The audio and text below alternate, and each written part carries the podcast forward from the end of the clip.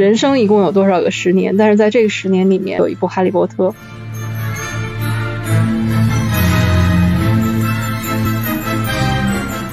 我为哈利波特做的最疯狂的一件事是生了一女儿。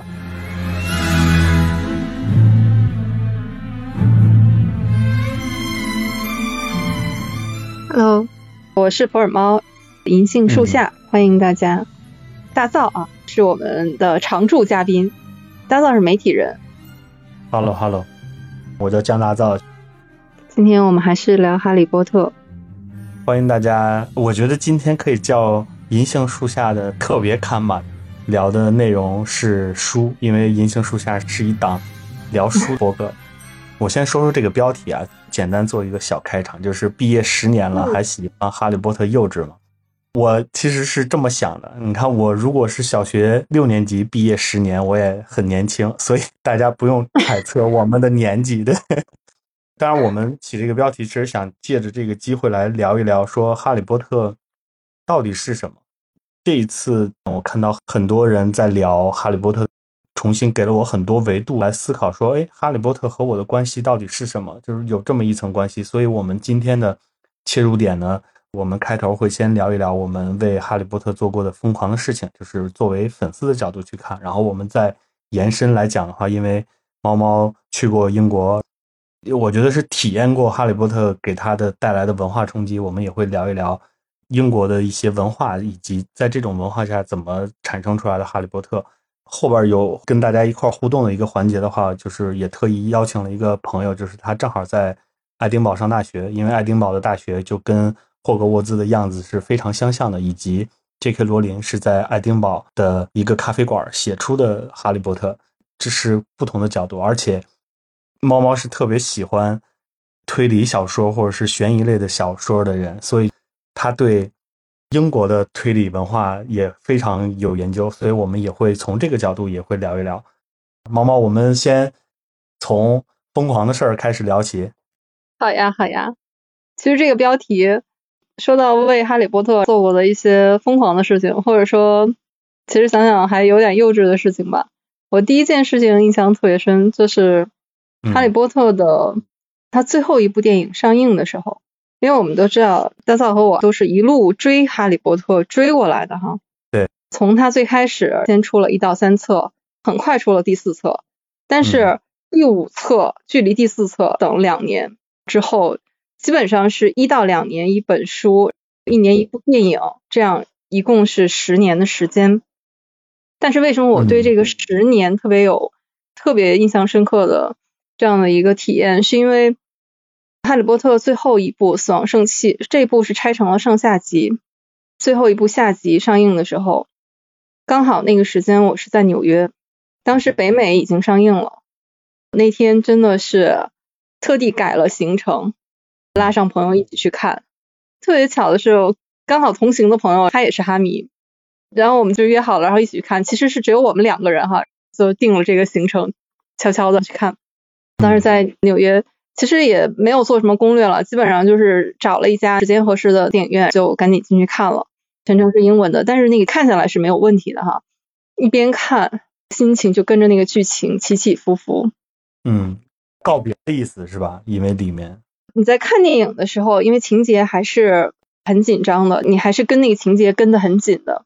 嗯，我记得是最后电影结束的那个电影院的那个灯亮起来，我们往外走的时候，我突然说：“哈利波特就一路过来十年，是整整十年的时间。”嗯，我说我的人生一共有多少个十年？但是在这个十年里面，有一部哈利波特。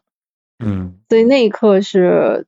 印象特别特别深，就是我现在一想到哈利波特，不管是他的书还是电影，我都会想到那一刻，好像是一个非常重要的一个里程碑。他告诉我，哈利波特陪了你十年，就一直立在那里。嗯，对啊，因为猫猫之前用一个词来形容，我觉得特别准确，就是怅然若失，就是哎呀，又觉得我好像见到了他的结束，然后又有一种哎呀，他真的要走了的这种感觉。对，因为那个电影上映的时候呢，觉得自己很幸运，哎，怎么就这么巧，刚好就这个档期这个窗口，你就在这里，好像就是天时地利人和，你觉得你是抢先看到了嘛？因为国内引进还是需要时间的哈。嗯。但是看完了以后又觉得说啊，就结束了嘛？所以就就是你说的怅然若失的那感觉。当然了，后来引进来之后，还是又去看了一遍。可以说，《哈利波特》的每一部，不管是书还是电影，只要是有机会去看到的，都是会去看的。这个是印象，现在马上会想起来的一个画面。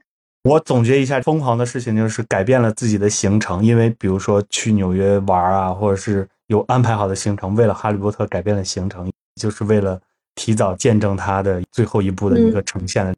哎呀，我这就说来很惭愧啊，好像我是比较多情的人，就是世界上有很多大的 IP 都是伴随我们的青春或者是经历成长，但是。我觉得我做了一个比较疯狂的事儿，或者是比较幼稚的事情，就是在《哈利波特》中文有声书上线的时候，因为它推出了很多任务，我会去里面集卡哇，然后就是各种分享给分享给各种人，有可能会有抽奖机会什么之类的，就是这非常幼稚，但是玩的特别开心，就有点像小学吃方便面集卡的那种，在网络上又重回了小学集卡收卡的那种状态。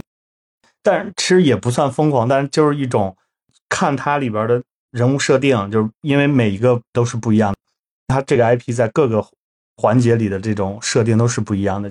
我看新马为他做了很多人物的重新的描绘啊什么之类的，我还挺想收集全的。你这个有点像吃巧克力蛙，每一个打开那个盒子有一张魔法师的照片，然后 就去集这些照片。对，而且是一连收听了好多集，看每个人的收听习惯了，因为声音的方式还是挺不一样的，相当于是嗯，用耳朵体验重新回到哈利波特的状态。就这一次会听到很多细节，因为我们喜欢哈利波特的人，看过哈利波特的人，真的我们都不用说情节，大家肯定都知道情节，但是再重新听也会有不一样的感觉。就是哎，我会从第一部听的时候会发现，哦，原来。J.K. 罗琳早就把钩埋好了，就是他在做第一部的时候，看起来是一个刚进入这个魔法世界观的一个世界的时候，就已经埋了很多钩。我觉得这个是体验挺不一样的。猫猫还有类似就是为哈利波特做过最疯狂的事情，那就是后来又专门去伦敦去国王十字车站九又四分之三站台，这个也是特地去的。那天有些是傍晚了。也是把其他行程安排开，专门去了一趟。因为国王十字车站离我住的地方还挺远的，特地坐地铁去。伦敦的地铁啊，它里面真的是设施比较老旧，没有 WiFi，甚至是手机信号都很弱，需要提前在地图上面查好，把那个图截下来，去按图索骥，坐几站地铁换成哪条线，这样一路找过去。但是当看到那个就有四分之三站台在眼前的时候，呃，那一刻真的特别感动，就是觉得哇，终于来到了这个我心目当中就就是有一种朝圣的感觉，知道吧？就是说起来可能真的挺幼稚的，就是这么大的人了，还是那种粉丝跃跃欲试的心情，但当时真的是特别开心。嗯，而且他那个站台就是一个模拟电影里面那个场景，就是他那里面放了一个手推车，就是那个行李车。你是可以在那儿模拟，就是你把自己当成哈利，推着那个行李车，而且会给你围上一个围巾，就是那个格林芬多学院的红围巾，也会给你一支魔杖，你可以一边挥着魔杖一边推那个推车，而且旁边会有人帮你把那个围巾扬起来，就是帮你拍照。就那个地方是开发成了一个景点，旁边呢是一个哈利波特的周边店，嗯，我当然是不会放过的了。就觉得进了一个真实世界里面迷你版的对角巷，因为里面卖的东西就是你在书里面都能看到啊，是什么魔杖啊，还有好多那种小东西。然后我还买了几样，但是因为考虑到行李的问题嘛，就买了几样体积比较小的，比如钥匙扣啊这种东西。不是刚才给你发一张照片吗？就那钥匙扣的背面就印着就有四分之三站台这样的字样。我还记得，因为那个大嫂，我们是已经上线了一期节目嘛，呃，一起聊哈利波特的哈，已经在我们播客里已经上了。上线的第一天上午，我看到一个朋友留言说：“我在九又四分之三站台等你。”我当时看到那条留言的时候，真的眼泪就下来了。就是好像那个就是一个魔咒，就是只有这种哈迷之间才会懂的暗语，就可能看起来平平无奇的几个字，但它就会触动你记忆里面最深的那些，一下子就会涌现出来的东西。所以其实我现在说到这里的时候，也是有点想哭。嗯，但是我觉得这个设定确实很好玩，九又四分之三，就是它是九和十之间的一个数字。我特别矫情的，如果解读一下这个数字的话，它就是它没有到十分满分，但是它又接近于十分的这么一个中间临界点。啊，我觉得它形容的魔法世界就是类似这种感觉。但是，哎呀，我作为麻瓜呀，毛毛，我可能没你 那么多愁善感，因为我知道我去了，我也是进不了魔法世界的。我心想，哎，还是算了。而且 我们上次聊的时候也聊到。我小时候就有一个印象，说赫敏的翻译叫妙丽，就是昨天才知道，他是因为是台版的翻译。那台版的，对我看的真的是盗版书。我在火焰杯的时候，书和电影还基本都是靠盗版的这种方式。当然，一个是信息接收的一个原因，另外是也很热，就是大家都要去看。那个时候，就比如说小朋友不知道怎么去电影院看电影的，就遗憾的错过了。但是是。那种盗版碟的状态，嗯，我觉得这个就挺麻瓜的，就挺魔幻、很现实的 这么一个状态。后来就开始追书的这么一个过程嘛。我是在看完第六本《混血王子》的时候，就不再去追电影。我觉得它里边的每个人物对折射到我们现实生活中的那种感情都是不一样的。比如说《混血王子》的时候，就是混血王子是一个人，我没办法剧透他是谁，但是大家都知道他是谁哈。就是我知道这个人的经历之后，就是他从小到大什么样的经历会形成他现在的性格之后，我就突然觉得啊，够了，就是哈利波特这一系列的东西对我影响已已经足够了。在混血王子的时候，霍格沃兹的校长阿布斯·邓布利多做了一些选择，也会让我特别有感触，但是又没办法，就反正就是那个节点，我就把它放在一边了。我的生活会有很多其他的。也有很多类似什么要去打卡地的，但是哈利波特就这么放在心里的，所以还是猫猫你比较狂热。哈利波特真的对我来说是非常特殊的存在。我想了一下，我是从小就喜欢看书的哈，这点是那个不用避讳的。但是呢，很多书都是我知道的时候，它就已经存在在那里了。比如说经典名著，那不用说了，《红楼梦》。它都已经存在了上百年、几百年了。对我来说，我纯粹是一个读者。但是像哈利波特，我们是陪着他一路成长过来的。就是我们先看到了前面的四册，之后我们在等待的那个过程里面，其实也是作者他在同步在创作，译者也是在拿到原版之后，然后马不停蹄的翻译。就是我们和哈利波特之间。真的是一种互相的陪伴，这种体验可能没有第二部作品带给我这样的体验了。嗯，所以就是为什么我会对十年印象特别深刻，就是因为它真的是你生命当中的一个节点。嗯，就是我会回想那一刻，再往回想那十年里面，哈利波特是一个不能绕开的存在。就这次做这个节目，包括做这个直播。就觉得是一种，好像我追了这么多年的哈利波特，好像是为了这一刻，就终于能为他也做一点什么事情了。对，有回响。对，是一个特别特别开心的一件事情。对我来说，它真的不是一个任务。想了一下，就是我虽然这么多年看哈利波特，但是我可能不是那种研究者啊，就是一个普通哈迷。但是，就是我们无数个普通哈迷，我们的这份热情，可能是。构起了哈利波特的火焰杯。哎呀，感性了，感性了。那我还是往回拉一拉。我觉得还是聊到为什么英国这片土壤会滋生出来哈利波特这件事情吧。嗯，我先抛个砖，接下来就是看猫猫的视角来观察的英国文化。因为之前做过世界各地的电影院的习惯的一些，就是所谓奇葩的一些设定，比如说。在泰国，他们在电影院放映的时候要起立听国家的歌曲，就类似这种奇怪的东西。我就问到一个也是之前在英国留学的一个朋友，我说哎，英国有没有什么奇葩的事情？就关于电影院的，他说也算不上奇葩，但是它的文化的状态让我觉得特别舒服。因为英国的院线是有艺术院线和普通的院线，艺术院线的下午场一般都是人比较少的工作日嘛，但是会有很多老人去看电影，不管是看艺术电影还是怎么样，然后他们会看完电影之后，就是在门口吃吃点糕点，喝茶，茶文化其实是英国非常。盛行的一种文化嘛，里边也提到，他们吃什么东西，虽然听起来还是没那么好吃，就还是很多什么冷食冷饮，无非就是一些甜食糕点，但是它里面的那些茶和文化，我觉得也是特别有意思的。包括海格特别特别喜欢喝茶，就是到一个地方一定要带着一个暖的一个茶缸子的那种，有点像北京的那个大爷或者是 出租车司机。还挺符合海格的形象，这之前我是没有串联在一块儿的。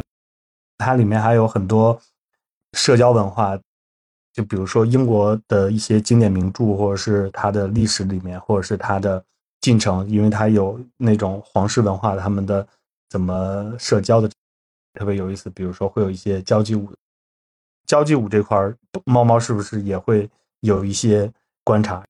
接下来那一趴我不太熟的，就是推理文化，就交给你了。我最初看《哈利波特》的时候，大家肯定觉得是一个魔法世界嘛。除了这个，呃，我们都熟悉的它这个魔法世界以外呢，其实我对它，我是也会把它当成一部推理悬疑小说来看的，因为每一册都是在解决了一个谜题，揪出了一个坏人，对，小伙伴们取得了胜利。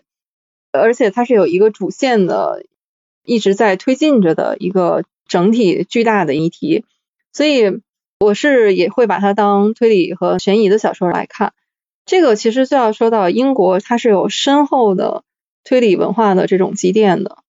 嗯，因为我们都知道世界上最著名的侦探福尔摩斯，他诞生在英国，推理女王阿加莎克里斯蒂是英国人。我这么说，可能大家觉得这些都是属于文化常识哈，但是在英国，他们是可以说是深入人心，或者说在英国对他们的这个文化是非常具象的，体现在方方面面的。比如说像福尔摩斯，那我去伦敦的时候呢，除了去哈利波特这儿打卡啊，当然福尔摩斯那儿也是少不了的，因为也是从小看福尔摩斯的书。是。同样还是坐地铁，坐到贝克街。我们都知道福尔摩斯他的小说里面的那个住宅就是贝克街二二幺 B 嘛。对。好，其实那是一个虚构的，但是你会发现一个奇迹，就是英国人真的就在这个地址上，就是它不是严丝合缝的二幺 B 哈，但总之就是在贝克街上面建了一座福尔摩斯博物馆，就是照着书里的那个样子原样建起来了一个小楼，做成了福尔摩斯博物馆。其实很小，但是去那个地方回回都是要排长队，因为真的是全世界的福尔摩斯迷哈也会去打卡，也会去朝圣。而且在里面最让我感动的就是你会看到真的来自全球各地写给福尔摩斯的信。嗯，就是明知道是个小说，但是大家还是会觉得啊，真的有这样的一个侦探，他真的就住在那儿，就会往那儿写信。刚才猫猫你形容的感觉就有点像。福尔摩斯的住址贝克街二二幺 B 是不存在的，但是为了他做了一个那样的一个收信的一个地方，就有点像九又四分之三的车站的那种感觉，是很像的。对，是的，是的，嗯。而且，呃，英国人呢，他是很喜欢看推理小说的，嗯，因为英国的天气也不好嘛，所以英国人的一个非常主要的消遣，他们就说就是盖着厚厚的毯子，喝着热热的。下午茶，看几本推理小说。英国推理文学，你说它是怎么样深入人心？它可以为小说里的人物去生生的就盖一个博物馆，就是仿照书里的那个样子。所以这个是我印象很深的。还有就是，呃，阿加莎克里斯蒂，那她是推理女王嘛？就在英国的一个街头，我就看到有一个阿加莎克里斯蒂的。一个雕像，而且它就是一本书的样子，把阿加莎的那个人物，他是做成了一个剪影，嵌在这个书里面，也是特别用心。我在伦敦的时候，因为我是去什么地方都是喜欢逛书店的，那肯定也要去逛伦敦的书店。有一家书店呢，它是已经两百多年历史了。那家书店里面就是古色古香的，有那种古老的楼梯，好几层。在这个书店里面，给那种专门的作者和作品就设立专柜，其实是不多的，因为它要嗯考虑到方面，大部分都是以类型来分类的哈。但是在那里面，我就看到了有福尔摩斯的专柜，有阿加莎的专柜，他们两个是挨着的。然后我再上楼，继续上楼，然后就看到了哈利波特的专柜，甚至是我觉得哈利波特的待遇超过了这两位，因为。它不光是有一个专柜啊，里面就是有各种版本的书。我在那里面是看到了《哈利波特》有一个二十周年，就是分学院的那个版本。嗯，就是那个封面是按照那个每个学院不同的版本嘛，哈。嗯。呃，我在那儿看到了，还有那个经典版的，就是我们最初看到的那个一到七册的，有点卡通的封面的那个版本，然后也都有各种版本的。嗯。除了那一柜子书旁边还有一个。台子上面是放着各种哈利波特的周边，有猫头鹰，还有反正各种各样的小东西。嗯，关键是二百年历史的书店，就是这个还挺有意思的，就是它，嗯，包括在哈利波特当中，就包括在英国现在，它有很多历史建筑保存的很久或者是很好，不管是从殖民时代还是从那个大航海时代，日不落帝国的一个状态，就是它好像。我猜测啊，他的推理小说能盛行，是因为他们要经历，就是他们就是一个经历了一个冒险的时代，就是去过世界各个地方，把这些各个地方的传闻听回来之后，所以我印象特别深的是，它里面会有很多世界各地的，就不管是哈利波特还是英国文学，它里面会有很多世界各地的一些文化，它不管是把它当成符号也好，还是当成一种象征也好，放到自己的作品里，都会很有意思。第二个点就是二百年的历史的书店，还看到了猫猫给我发的照片，我会觉得哇，真的很有意思，因为它的那个台阶都是木头做的，很古朴的。突然就回想刚才提到的，就是一群老人在午后穿着可能还是穿着西服，然后特别得体，化着浓妆，然后在喝茶的这么一个状态。在哈利波特，另外一种感觉就是里面的老人也都是特别得体的，比如说我们现在是很害怕老。整个社会的环境会让我们说：“哎呀，年轻人，你如果不怎么样，或者是出名要趁早的这种，我们怎么面对老这件事情？”我觉得《哈利波特》其实里面也是有提到一些，就是他们怎么面对老这件事情。我觉得也是英国文化的一种，就是老也要得体。是的，是的。现在一想起来，嗯，这种英式的优雅，然后就想起了麦格教授。刚才说到英国的下午茶的话啊，就我刚才不是说这有一家两百年的书店嘛，两百多年的书店，它是在伦敦的皮卡迪里大街上，叫哈查兹书店啊。大家如果去伦敦的话，可以去这里，可以去这家书店哈看一看。就在这家书店的隔壁，就是一家同样是两三百年的老店啊，就是梅南福森这家店呢，也被称为女王的杂货店。但是它主营业务啊，就是茶叶，就这个梅南福森这个牌子的茶，各种各样的英式红茶，在这个梅南福森这个茶叶店里面呢，它除了一层卖茶，它的三层是你可以就是在它这个店里面喝下午茶，但那个都是要预约的，然后你就可以品尝到比较正宗的下午茶。那我们也是专门安排了一个下午，我记得是我们几个女生啊。是一个闺蜜的下午茶，真正意义上闺蜜的下午茶，就去那个地方。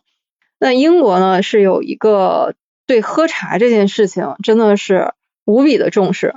这个英国有一句，你说民谣也好，或者是它的俗语啊，他就说：“当钟敲响四下的时候，世界上一切都要为茶而停止。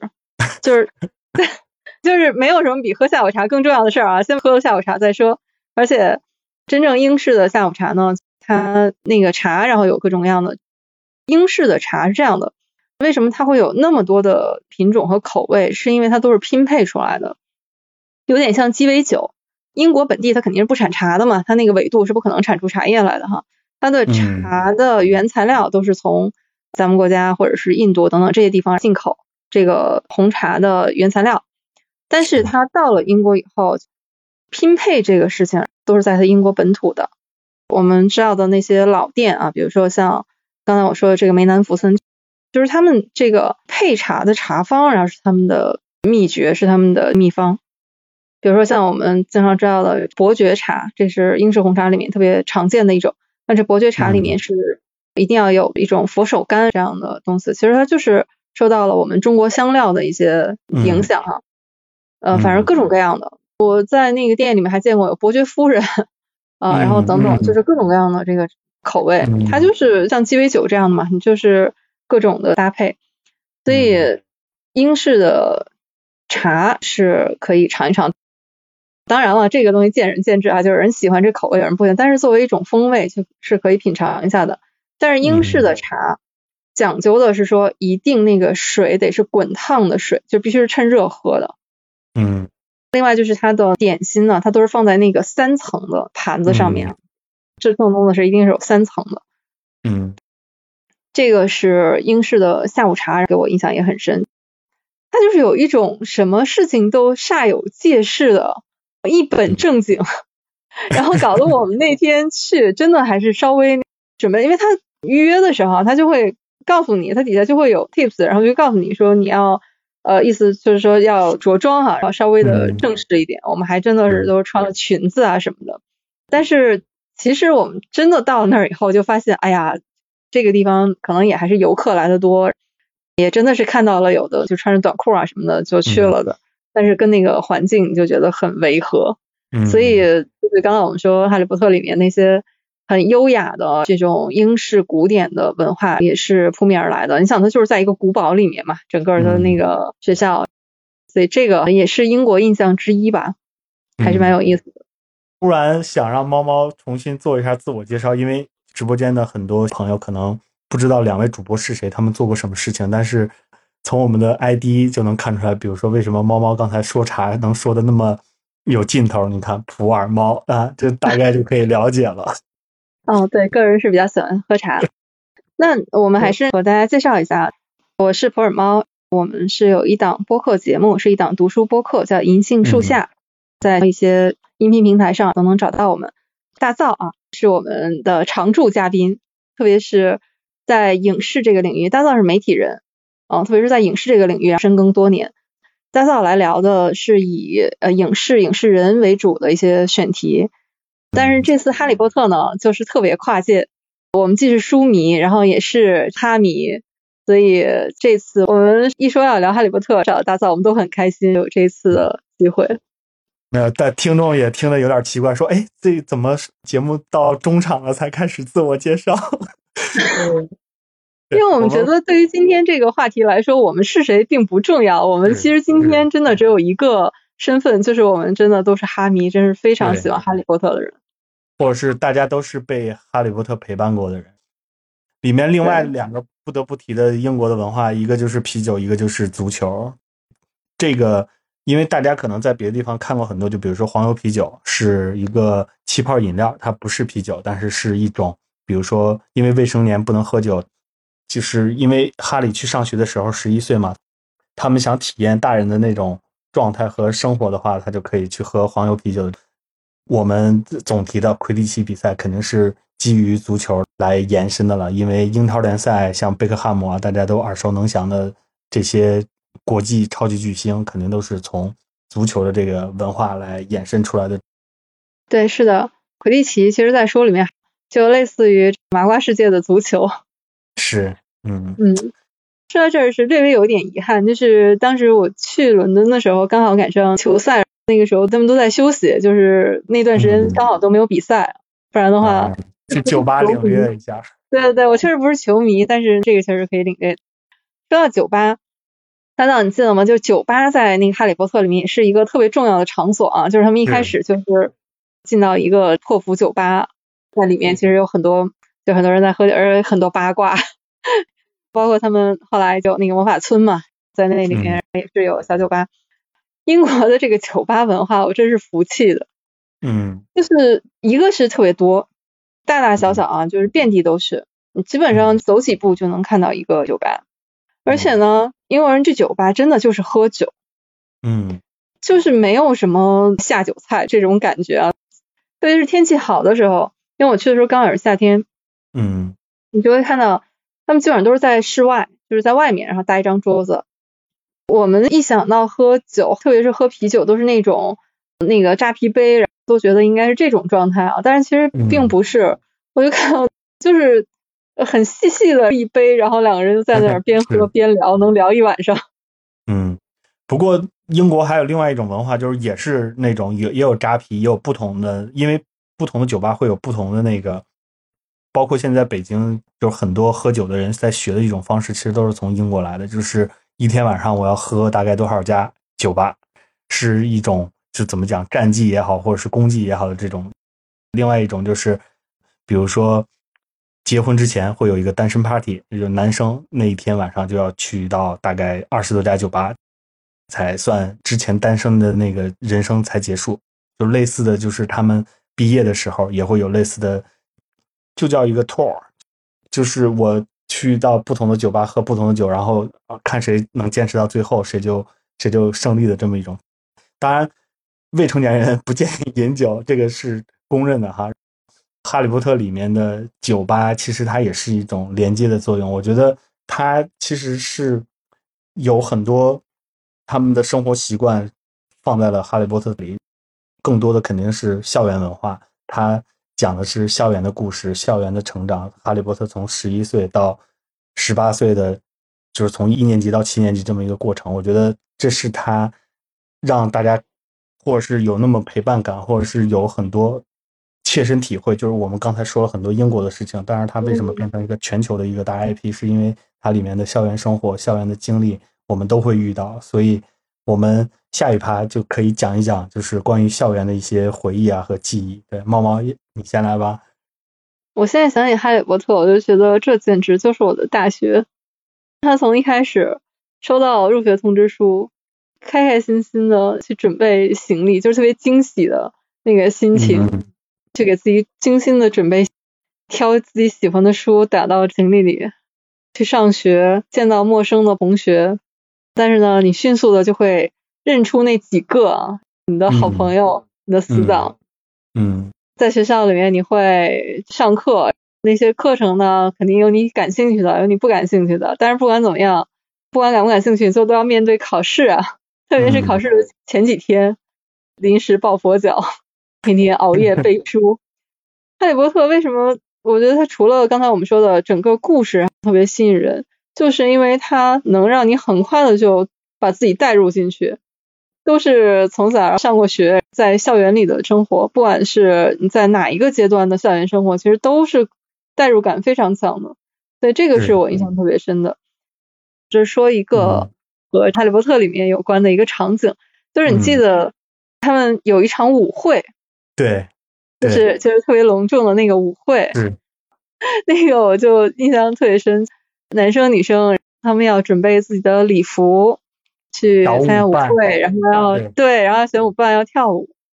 这个让我想起来上大学的时候呢，我们是有一门选修课，就是国标舞。嗯嗯当时上大学之前，对国标舞真的是毫无概念，因为我们一般说到就是什么交际舞啊什么的，就是这种感觉，或者顶多能说什么华尔兹啊、胡步，就是它这种呃具体的那个舞蹈的名字。但是其实国标舞它是一种国际运动嘛，就是它是有正式的赛事的。嗯然后也是在我们学国标舞的时候，老师就会教给你很多国标舞的礼仪。就国标舞其实是分两大类，一类拉丁，然后一类是摩登。摩登就是我们说的华尔兹啊、徒步、探戈这些。拉丁的话就是什么伦巴、恰恰啊这些。嗯除了这些知识以外，他会教你礼仪。就是上课的第一件事情就是选舞伴啊，其实不是选啊，就是男生女生啊各站成一排，对面的就是你的舞伴。而且呢，老师是说这个舞伴你是不能换的啊，特别是你在上课，就是你上这个课你是必须有舞伴才能把这个课给完成下去嘛。所以呢，这个舞伴真有点从一而终的意思，嗯，你不能换，而且呢，你上课你就得都得来上课，不然的话，你没来，那等于是你的舞伴儿也没法学这门课了嘛。是，所以就是带着一种责任感的。哎呀，说到这儿，其实哎呀，挺遗憾，因为我们学校是工科学校，我们也有选修课，就叫交谊舞课。嗯，我也选了，去看一看，课堂上只有大概四五个女生，二三十个老爷们儿，我的天！我就后来都逃了，而且遵循着选修必逃、必修选逃的这么一个理念，当然错过了很多课堂上的一些美好啊。但是在这个过程中，就是那个交谊舞，我们是可以换舞伴的，但是基本碰到的就是全是男生，非常的痛苦。我就上了一节课之后，就再也没去过了。但是在英国的很多经典名著里边。他的舞会的场景其实跟《哈利波特》的状态其实是差不多的，因为在英国的历史上，不管是皇家还是怎么样，就他们的舞会是用来说相亲有点过分，但是确实是男生和女生互相促进感情或者是认识的一个特别快的一个方式。跳的过程中会一直轮换舞伴，也可以尝试着邀请自己从来不认识，在跳舞的过程中聊天的过程中增加关系的这么一个一个过程。在《哈利波特》中，这场舞会也非常重要，见证了某一些人。啊，大家可以去看书也。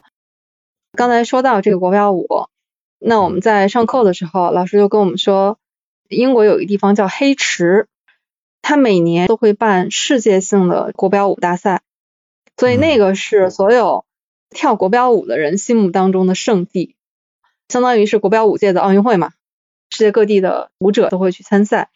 嗯。当时对黑池这个地方呢，也是心驰神往，然后特别希望有机会能去看一看。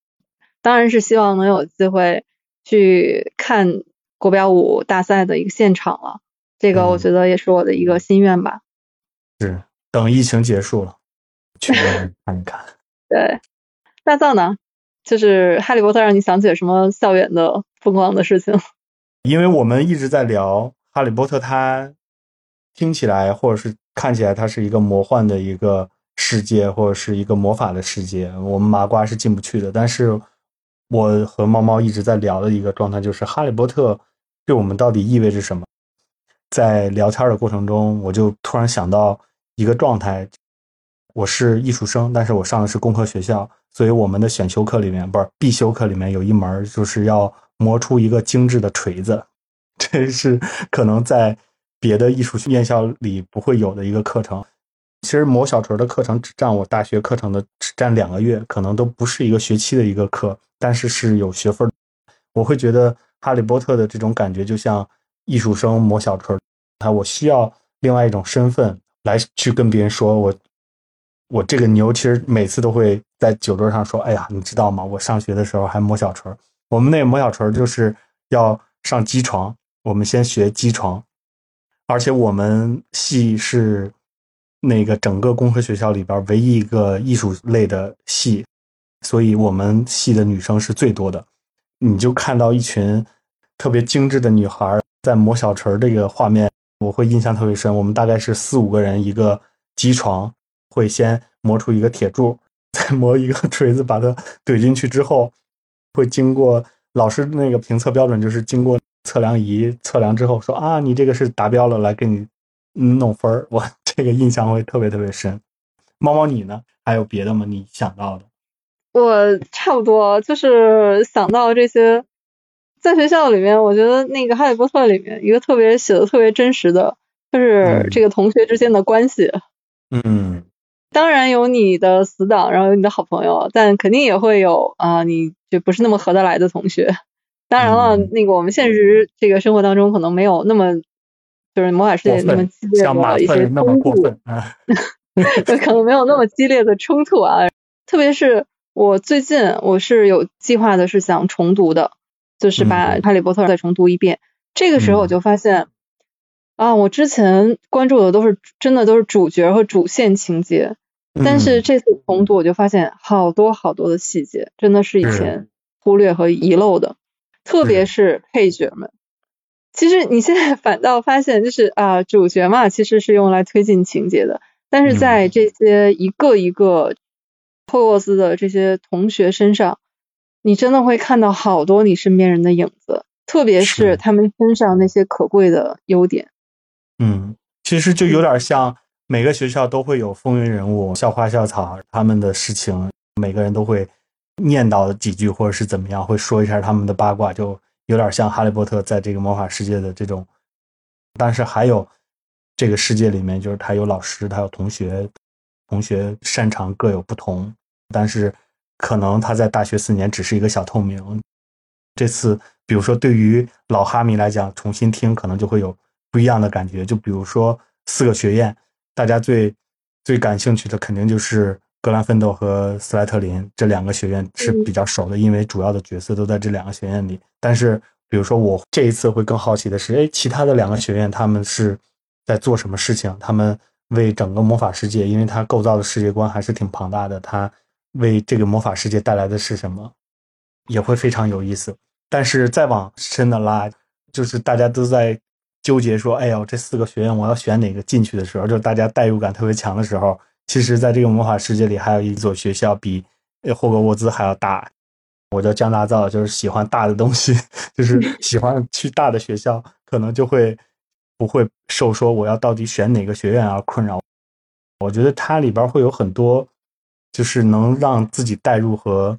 不同角度，就比如说现在我们毕业十年之后再看《哈利波特》，如果只是回忆学校，可能是其中一部分。它里边会有很多，比如说他人物为什么做这样的选择，他在某一个特别关键的选择点的时候，他隐忍了什么样的东西来做这些选择。我觉得再重听一遍也会挺有意思的。不过你说到学校的话，我今天还收到一条听友的留言，让我特别感动。嗯，他是说从。二零二零年开始，他是组织了一群朋友每周读《哈利波特》，这个是坚持到现在的哈，差不多两年的《哈利波特》共读。而且呢，他从去年九月份开始，在他的学校里面面向高一的学生开了《哈利波特》的拓展课。这位老师说，以后每年我都要开这个课程。说从选修这个课程的学生反馈来看呢，《哈利波特》系列。真的是吸引了一代又一代的孩子们。我当时看完以后，我就给他就特别激动的给他留了言。我说：“你做的这个事情真的是好棒啊，好有意义。”好呀，那我觉得其实我们就从这儿可以开放，大家可以上来一块互动的。我觉得我们俩先完成一个回答吧，就是《哈利波特》。对我们来讲意味着什么？就是我们大概用两句话来总结，或者是也可以延伸说，就是其实我们刚才说的所有的感觉，其实就是《哈利波特》对我们的影响，或者是一种回响或者一种感应的。我们在直播快到尾声的时候，一个是邀请大家上来跟大家一块聊一聊，包括正在爱丁堡上学的奶茶兔上来聊一聊，大家也可以上来聊一聊《哈利波特》对你的影响。猫猫，你来回答这个问题吧。哦，其实我是想扣一下今天我们的这个题，就是呃，不管毕业多少年了，还喜欢哈利波特，幼稚吗？我觉得我不管毕业多少年，我还喜欢哈利波特。我觉得我愿意为哈利波特保持我这份幼稚，这可能是为数不多的。我觉得能在一部作品里面，然后能让我自己特别放肆的保持这份天真和幼稚，我非常喜欢。嗯，是我的感觉，其实就是。因为它里面有很强烈的冲突或者是一些矛盾，就像猫猫说的，它是你都可以把它当成悬疑类的小说来看，因为它每一次都会有一个比较大的事件。我会在想，里面的反派对我来讲是什么？就是因为正面的我们说的已经太多了，而且感受的也会非常多。反派来讲的话，它对我来讲，它就是一种现实，它压着我，它就是一种生活，它可能是在我。春风得意的时候来敲一敲我的脑袋，说：“哦，你看我可能要做一些坏事你来纠正我了。”当然，他可能做的不是坏事，从他的角度来看，他做的是他的正确的选择。人和人的交往就是会，我们需要或者是生活中需要有这样的东西一直在敲打着你说：“啊，该醒一醒了，你不要沉迷于这种逃避的状态里面。”我也特别感谢大造啊！其实《哈利波特》这个话题呢，如果没有你的话，我觉得我也是没有办法。能聊的这么尽兴，这么开心的，上来的奶茶兔，对对对，嗯，Hello，奶茶兔，对你可以说说兔兔同学，爱丁堡看到的一些关于哈利波特的见闻，以及说说你对哈利波特的感受。啊，Hello，Hello，妈妈好，大家好。我听刚才猫猫分享在伦敦的见闻，我觉得已经很全面丰富了。我就说一下我的感受吧，从个体感受出发聊一下。因为我人不在伦敦，我现在也只去过三次，所以我整个人其实不是沉浸在伦敦啊，包括整个英伦文化的那个氛围当中的。这和我起初对于英国的文化的那种刻板印象是有一定出入的。因为我现在在苏格兰嘛。苏格兰和英格兰，而且尤其是伦敦，整个的氛围文化其实差别还是比较大的。比如说，起初我可能在国内对于英国的印象都是来自于英剧呀、哈利波特呀，然后像刚才提到的福尔摩斯或者阿加莎呀，它的整个场景啊，它里面人物的穿着呀、说话的方式，包括一些英式幽默，所有对于英国文化的感知，全是通过影视。这个方面，或者是书籍这个方面去感受到的，所以我起初是有一定的期待的。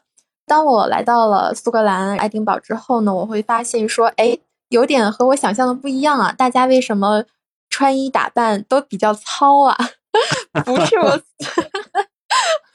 就是他平时都非常的随意，就是精致都谈不上，可能就是比较冒犯的词儿，就是有点太接地气了。这里的二手文化、二手市场非常的发达嘛，就是街边啊，无论去哪一个小城镇或者海边的小村庄，其实那种二手的慈善商店真的是随处可见。它是整个的一个英国非常流行的一种文化，加上他们非常先进的这种环保的理念，不浪费，用很多的可循环的这样的材料等等等等。这些二手慈善店里面呢。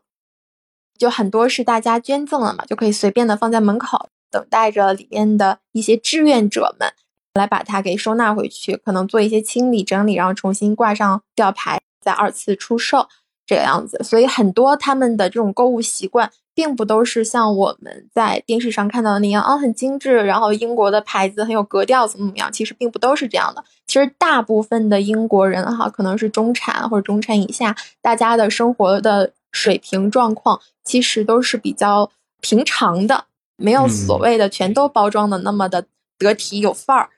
海格说：“你直接报我身份证号就好了。”那就是最脏的。一开始我会就是抱着一种好奇心去了解一下嘛，然后随着后来我会发现说，哎，这种理念真的很不错，就是生活上非常的简朴，但是他们其实。对于精神上面的追求，其实是要更加的深邃的。举一个小例子，比如说去，嗯，斯特林或者是圣安这样的小地方嘛，他们其实没有什么大型的市场，没有大型的商店，他们就是简单的超市，包括一些非常小的那种小店儿。他们大多数的居民都生活在那种自己的独栋的小房子，然后门口一片小院儿，然后是这样的环境下。给我印象很深刻的就是每家每户他们门口的小院子都打理的井井有条，就是种的花儿啊、铺的鹅卵石啊、铺的草地呀，就会让你觉得这是一个很懂生活的人，不像我们国内可能有这种农耕文化，大家都种菜。哎呀，关键你不清理草坪罚物业费啊，这可能也是被逼的。对，对，这肯定也是一个因素。那你说打理草坪在英国其实不是一个。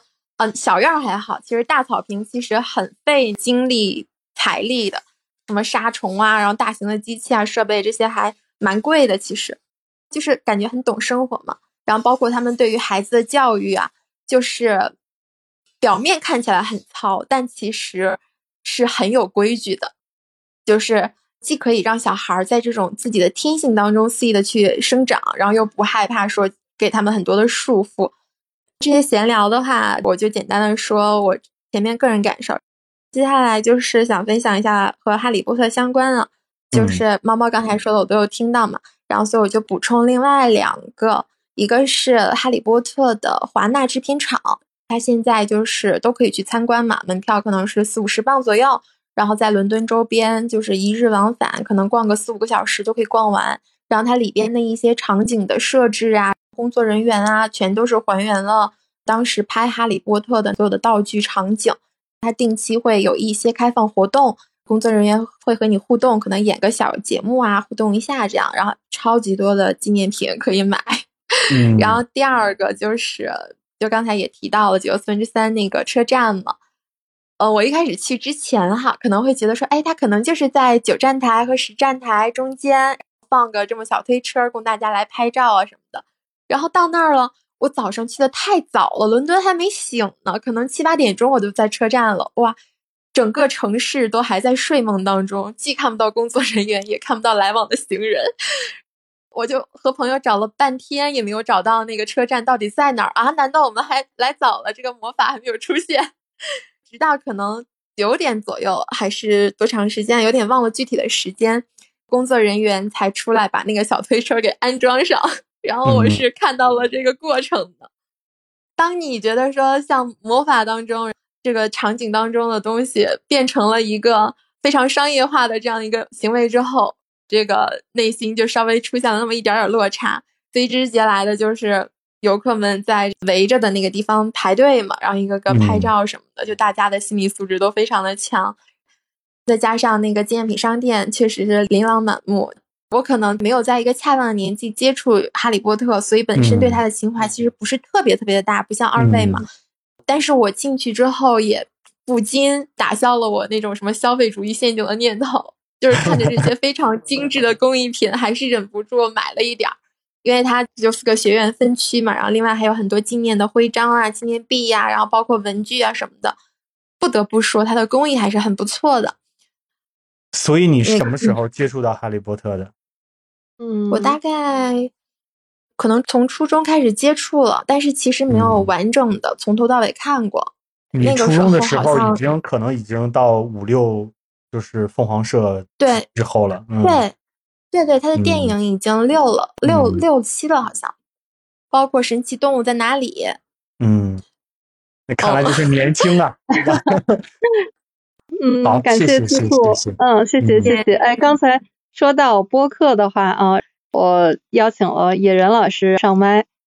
就是我们一说到哈利波特，想到这些魔法呀、学校啊，还有英国文化，我觉得这些都不稀奇啊。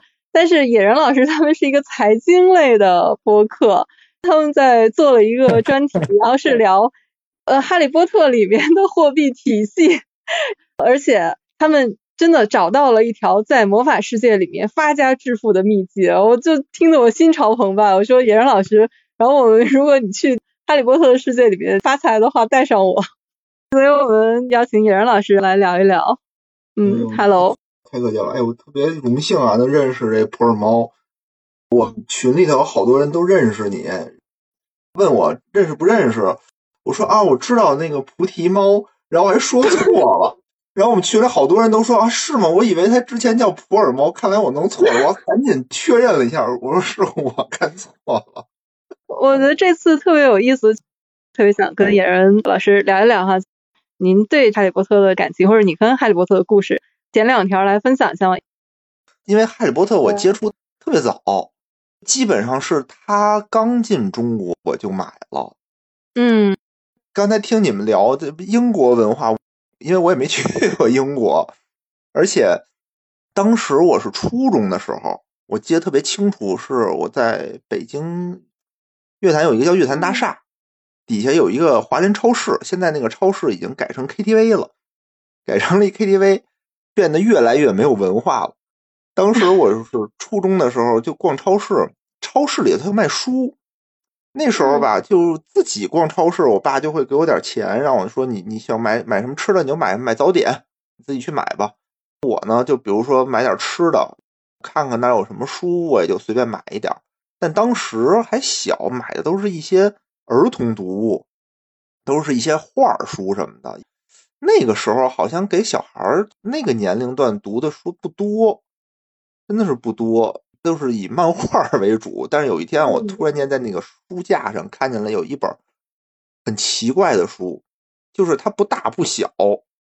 你想那时候的书，要不然就是像那个杂志那种大开本的，要不然就是那种漫画那种小开本的，它是介于两种之间。而且呢，它那个书还是绿色的，那个每一页都是绿颜色的。对对对，对吧？就不一样，重要的防伪标志啊。对，其实之前没有任何人跟我说过，说哎，有一本书叫《哈利波特》，但是我一看，首先魔法，又是在魔法学校，就这两点就太吸引我了，然后我就买了。当时看的时候就如痴如醉，因为它的第一章的第一节就是说，邓布利多拿着一个就什么吸光棒，对吧？然后把那个路灯全都点灭了。现在想想，这个动作非常的装逼。就感觉也没有必要，直接把电停了不就得了吗？对他非得举起一个打火机的东西，把那个光给吸进来。嗯嗯嗯。路边有一只猫，就咔就变出来，就我一看，我这太魔幻了，从以前从来没有看过这种感觉的书，而且当时看这个哈利，就觉得哈利的处境跟我当时处境特别像，就是我当时也是属于在一个北京的二类校。它是三个学校合成了一个学校，一个职高，一个初中，还有一个叫做军营预备役的那么一个学校，三个地方合用一个校园，你可想象那里面有多乱吧？就虽然这不就是那个火焰杯吗？三个魔法学校，然后都跑到一起，不是，那是三个 互相打架，三个顶级的好学校在进行这种竞争的竞技比赛。我们那不是，我们那是古惑仔在那个铜锣湾尖沙咀抢地盘那种感觉，就可能想象不到，就说哎，北京怎么还会有这么次的学校啊？大家都是说北京的教育环境、教育条件非常好，其实根本不是啊！大家不要被骗了，就是北京也是分三六九等的，只是说有的学校特别好，但是差的学校之前也是有的是的。我就是在这么一个环境里头，但当时呢，你说大家都混社会啊，我又混不进去。大家都看《古惑仔》，我也看不下去，就只能跟着大家混。但是呢，混也混不好，学习呢也还凑。在那种校园里吧，学习其实没有用，就是老师也不待见你，周围的人呢，你只能跟着大家混。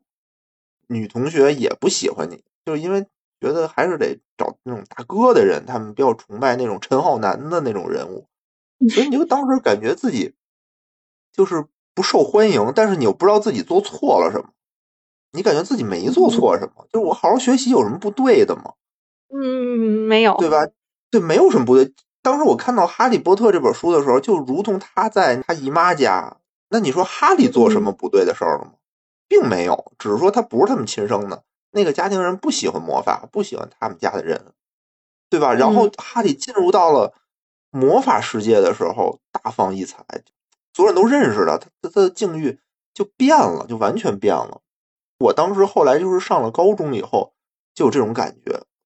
当时就觉得，哦，我知道了，是这个环境，我不属于这个环境，我不属于就是那个环境，就像哈利不属于他姨妈家的那个环境是一样的。反正就是这是一部陪着我成长吧，就是我也一边长大，他也一边长大。